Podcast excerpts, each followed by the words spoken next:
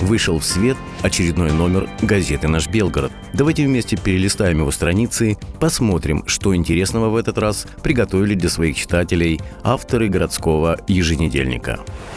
Номер открывает материал, посвященный Дню России. С национальным праздником белгородцев поздравляют руководители города и области. Парк управления Белгор благоустройства пополнился новыми машинами и механизмами. Где они будут применяться, узнаете заметки «Техника чистого города». Создана Ассоциация Советов территорий 4 округа. Она призвана решать вопросы, требующие взаимодействия активистов ряда Совета территорий о развитии самоуправления в Белгороде в репортаже «На новый уровень».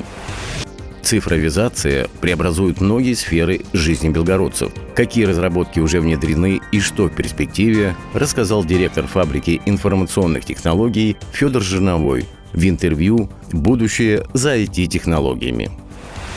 Под рубрикой «Встреча для вас» интервью с белгородской художницей Анной Лалаян – она поделилась замыслами создания первого в городе арт-кластера. Статья заглавлена «Для меня искусство – это возможность быть свободным человеком».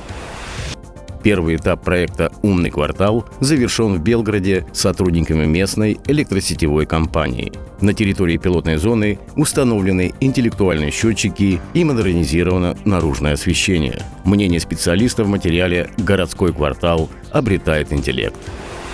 Также в свежем номере газеты программа телевидения, прогноз погоды, гороскоп и сканворд. Читайте наш Белгород и будьте в курсе всех городских событий.